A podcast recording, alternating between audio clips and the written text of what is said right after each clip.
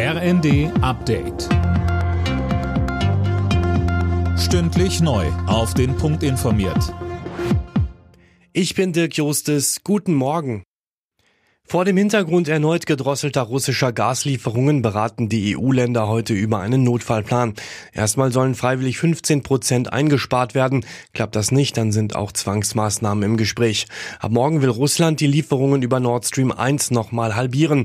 Wirtschaftsminister Habeck sagt im ersten. Es wird Gas nach Deutschland und nach Europa kommen. Wir werden auch in der Lage sein, die Speicher weiter zu füllen. Wie schnell und wie groß, das wird sich zeigen. Aber wir werden nicht Gas im Überfluss haben. Die Zeit, wo man einfach sagt, naja, die Energiefrage, die interessiert mich nicht, die sollte vorbei sein. Das denke ich, ist aber auch breit in der Bevölkerung angekommen. Wir sehen ja, welche Resonanz es gibt auf Aufrufe, sich an Einsparaktionen zu beteiligen.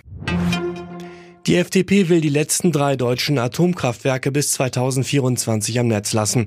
Der energiepolitische Sprecher der Liberalen im Bundestag Kruse sagte in der Bild, das sei der Zeitraum, in dem Energieknappheit drohe.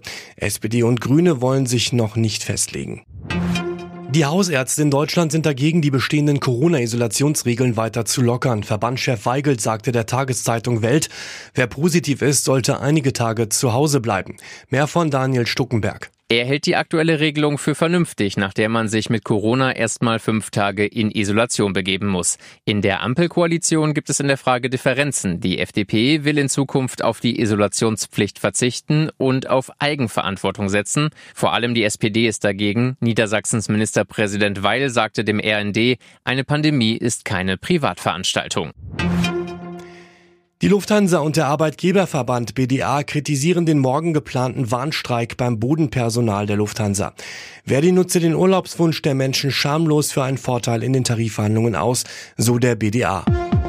Alle Nachrichten auf rnd.de